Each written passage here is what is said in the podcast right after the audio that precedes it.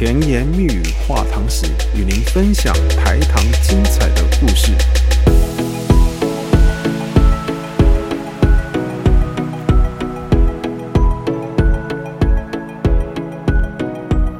Hello，大家好，我是轩豪，这是我们甜言蜜语话糖史第二集的播出，感谢您的收听。今天我们要讲的是台湾第一座现代化糖厂桥头糖厂的故事，希望您会喜欢。在说桥头糖厂故事之前呢，我想要先解释一下“现代化”这个词的定义哈。现代化这个词呢，它是一个非常多义哈，然后也非常奇异的一个名词啊哈。那我仅摘录国家教育研究院。在教育大辞书中较为简单的一个定义啊，现代化 （modernization） 呢啊，是一种社会变迁的一种现象哦。它的意思是说，呃，传统社会呢，或者所谓的前现代社会啊 （pre-modern society） 呢，啊，转化为现代社会啊 （modern society） 的一个过程啊。哦，那它涉及的层面包括工业化、都市化、世俗化。民主化或理性化等等，哈，啊，也就是说，现代化，哈，它它是一个社会变迁的一个现象。那如果你拿这个现代化的定义啊来看台湾呢，一九零一年前后的糖业发展呢，那桥头糖厂的设立呢，是台湾呢比较有系统且深入啊现代化的一个开始。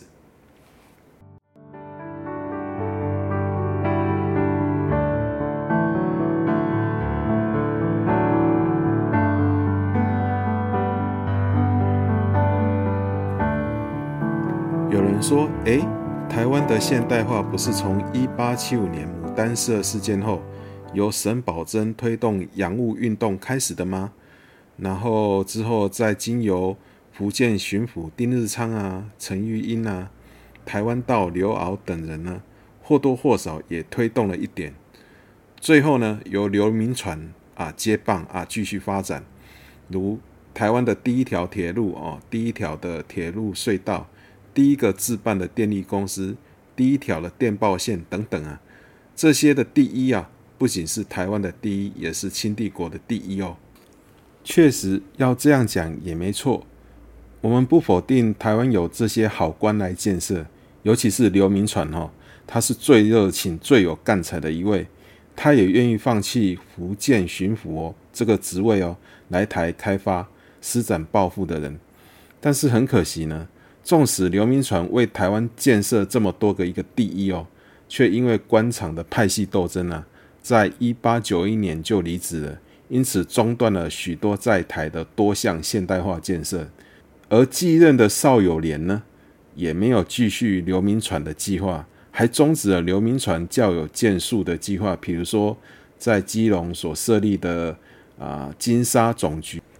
以及台北新竹段的火车哈。呃，台北新竹段的火车是在一八九四年的时候通车的哦。可是邵友莲呢，也没有想要继续南延的意思哦，就给他终止了。啊，直到日本统治台湾以后呢，才在一九零八年的时候完成北从基隆南到打狗啊，也就是高雄的纵贯铁路。哎，有学者说啊。一八九四年的甲午战争啊，是验收清帝国与日本进行洋务运动成果最好的一个试金石哈。诶，这两个国家呢，同样深受西方国家的一个侵略啊，被迫开国，也同样进行洋化的自强运动哈。然而，日本取得甲午战争的胜利啊，证明明治维新的成功，清末的自强运动的失败。而失败的原因之一就是官场斗争，使人才无处施展抱负。啊，刘铭传就是很明显的一个例子。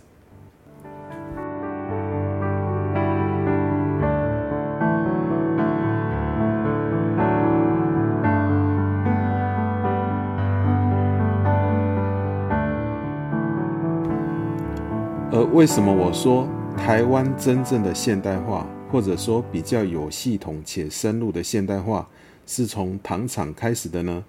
我们就必须从明治维新的三大政策之一的殖产兴业说起啊。啊，根据维基百科的解释啊，殖产兴业的它的具体内容是哈，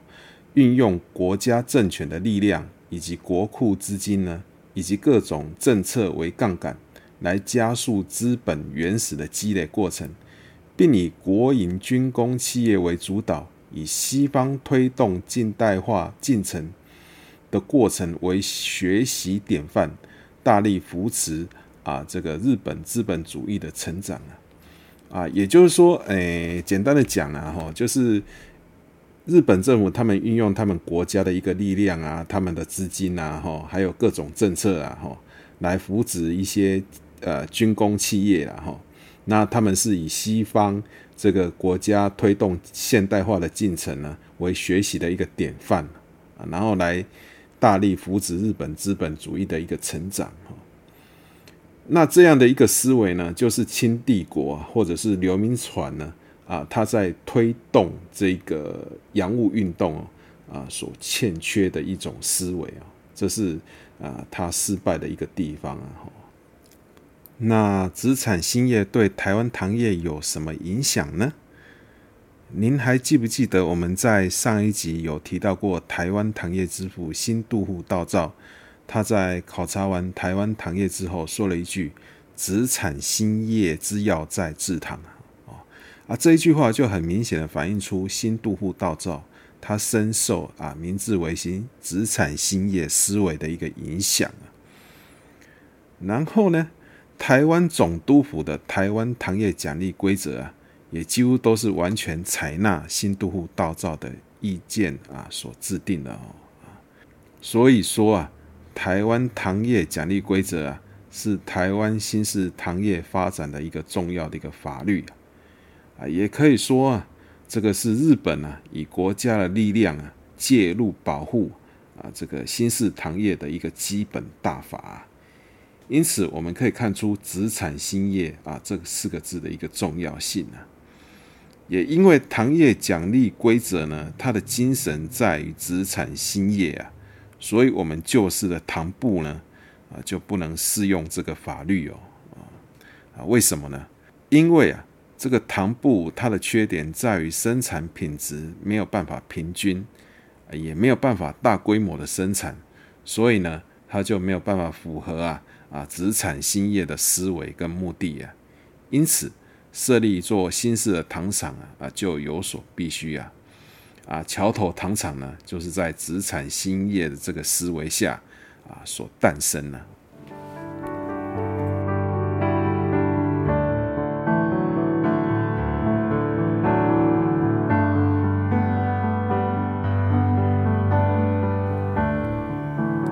这里要解释一下什么是糖布。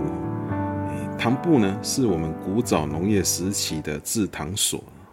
它是由压榨甘蔗汁的棚屋跟煮糖的熬糖屋这两个部分所组成哈。那在棚屋中呢，啊，它是以牛啊作为动力啊啊来拖动这个石磨来压榨这个甘蔗汁啊。压榨甘蔗汁之后呢，这个工人呢就会把甘蔗汁搬到这个熬糖屋啊。以孔明鼎啊，也就是大锅啊，啊来煮糖啊，啊，使得这个水分蒸发，好、哦、成为糖膏啊，再让糖膏呢冷却，就变成古早人所吃的红糖啊。这种糖布制糖的方法，在明朝科学家宋应星所著的《天工开物》里面有所记载。有兴趣的朋友呢，啊，可以去翻一翻看一看哈、了解一下。啊，咱古早人是安怎刻糖的哈？我们再把焦点拉回桥头糖厂哈，在桥头糖厂设立之后呢，哦，然后很多台湾的资本家跟日本的资本家受到了鼓舞啊，开始把资金呢开始投入到糖业这边哈，所以呢，像新兴制糖啦、盐水港制糖啦、明治制糖啦、大日本制糖。帝国制糖啊，等等啊啊，相继的成立啊，这一方面呢，开启了台湾呢、进入了现代化的时代啊，哦，然后呢，另一方面，它也淘汰了啊、哦、我们旧式的一个糖布。那桥头糖厂的一个设立呢，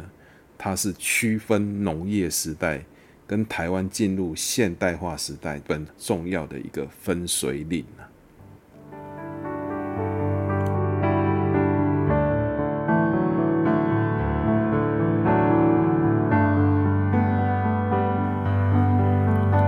我们将时序拉到今天，今天的桥头糖厂。已经转型为休闲游憩的场所。那它的制糖工业遗址、日式木屋、防空洞、红砖水塔等等啊，都保存得非常的良好。那其中最醒目的是黑铜圣观音像，以及这个社宅事务所了。您可能没有想到说，哎，社宅事务所的设计居然跟哎当时候的抗日三猛之一的林少猫有关。一九零二年一月十五号，桥仔头工厂开始运转。同年的五月二十五号，完成了第一次的制糖啊。然而，刚成立的桥仔头工厂啊啊，其实不太平静了啊，因为从一八九五年年底到一九零二年这段期间呢，诶，台湾各地啊出现了抗日运动啊啊，其中北部的简大师，中部的柯铁虎，还有南部的林少猫。是规模较大的这一个抗日势力啊，啊人称抗日三猛这样子啊，因有有一种说法是说他们名字有狮啊、虎啊、猫啊，所以这这三种动物加起来就是三猛这样子哈啊，其中呢啊林少猫跟桥头糖厂比较有关系啊。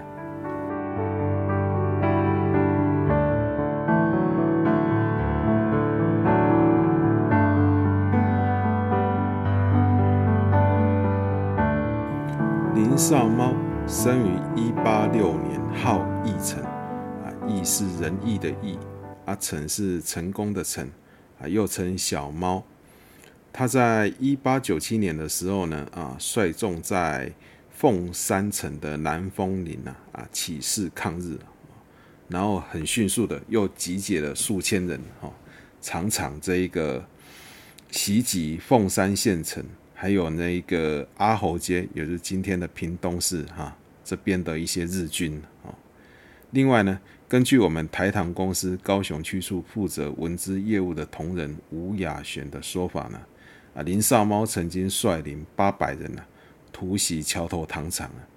可是那时候跟这个林少猫对抗的啊只有只有寥寥的数十人了哈，所以逼得当时候的工厂支配人呐。山本第二郎啊，赶快哦，跟远在东京的俄玉元太郎求助，请他赶快啊，这个派兵来救援。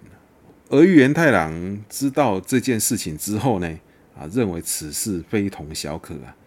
因为糖厂是重要的经济建设啊，所以呢，他就下令派兵呢，啊，到桥头糖厂来支援了。从此之后呢，桥头糖厂呢。长期就配备有七十名士兵哦驻守哦，然后糖厂的社员哦也开始训练哦这个三十名壮丁哦一起来共同防御啊。然后林少猫的图集也影响了桥头糖厂建筑上的一个设计哦。如果我们看这个社宅事务所的这个女儿墙啊，你就会看到啊墙上有一排方形的孔洞哦啊这些方孔啊就是。用来那个呃放置枪用的这个枪孔啊，而社宅事务所大门前的一个平台啊，曾经设有大炮哦，这个也是要这个防御。你可以想象哈，就是说上班上到一半啊，要扛起枪炮来迎接这个敌人的这个来袭啊，可见是哈当时的情势是多么的紧张。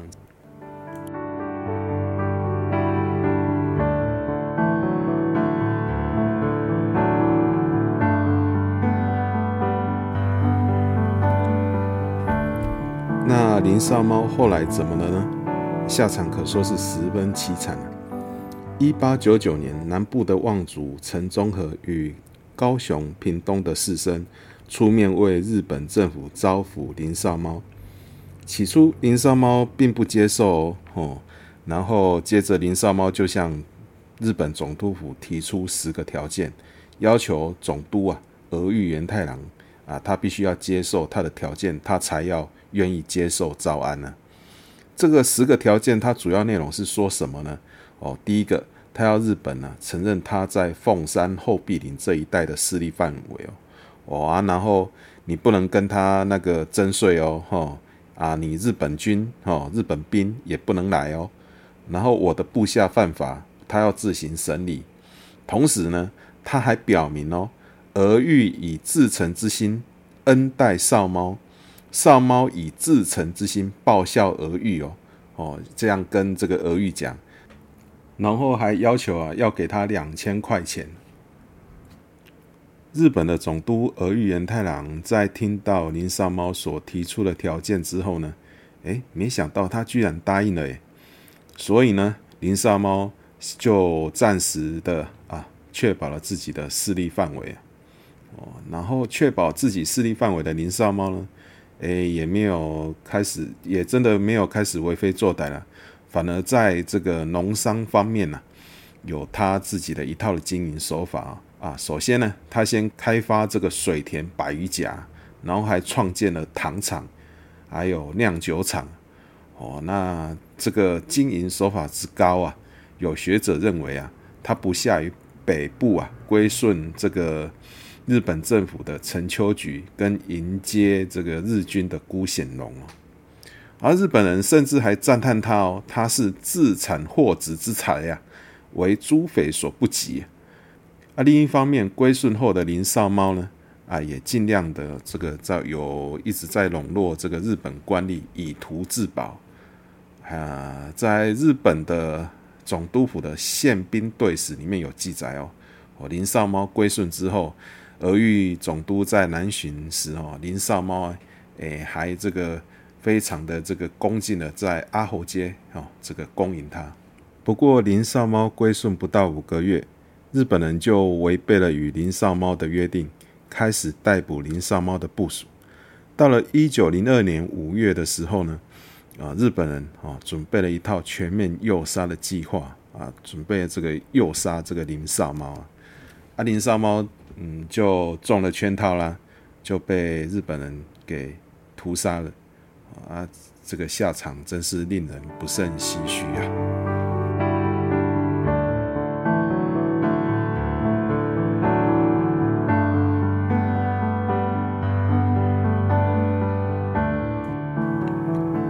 说完林烧猫的故事，再说说黑铜圣观音像的由来吧。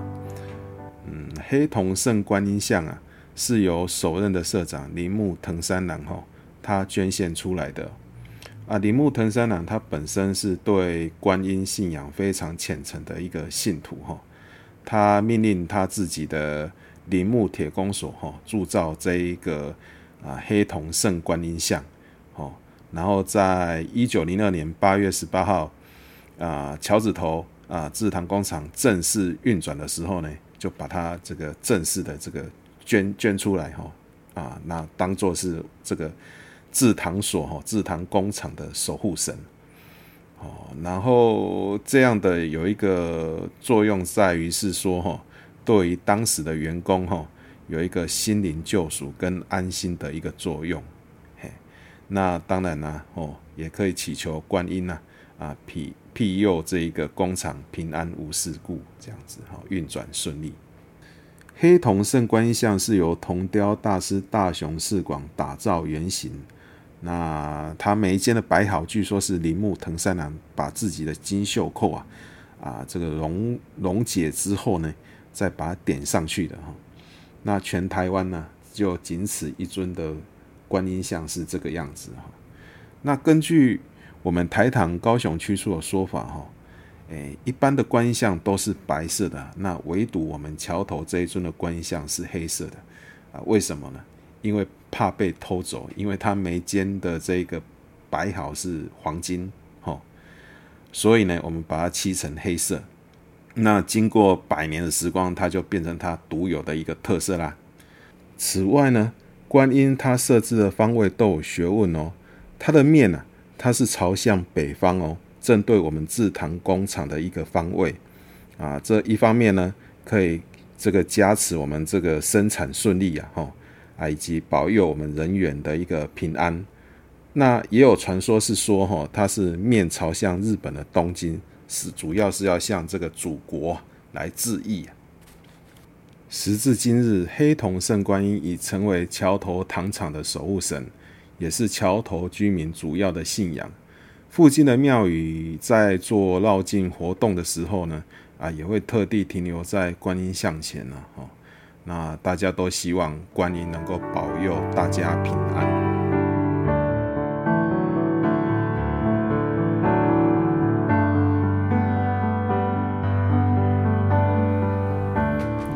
故事讲完，那我们来做一点简单的回顾与结论吧。十九世纪末，清帝国与日本间西方列强的侵略，各自开始了自强革新运动，而台湾的现代化，也就是从那个时候开始的。刘铭传是建设最多的一位，只可惜因为人事斗争的关系，使得台湾现代化的脚步没有再继续啊。一八九四年的甲午战争是检验清日两国洋务运动成果最好的试金石。然而，日本取得甲午战争的胜利，证明了明治维新的成功，清末自强运动的失败。日本的明治维新高唱着脱亚入欧啊，他对台湾已经有一套殖民统治的完整规划，哈，尤其是殖产兴业的一个思维啊，使得啊糖业啊成为日本在台湾呢所扶植的一个重点产业。而桥头糖厂是首座的新式糖厂啊，也是台湾进入有系统、有计划、更为深入推动现代化的开始。这座糖厂的意义啊，也就是说对台湾的重要性跟历史意义就在此。下一集我们将追随桥头糖厂首任社长，后来也是虎尾糖厂的创建者。铃木藤三郎的脚步，讲讲台湾糖都之父虎尾糖厂的故事。欢迎您继续收听、按赞、分享与留言哦。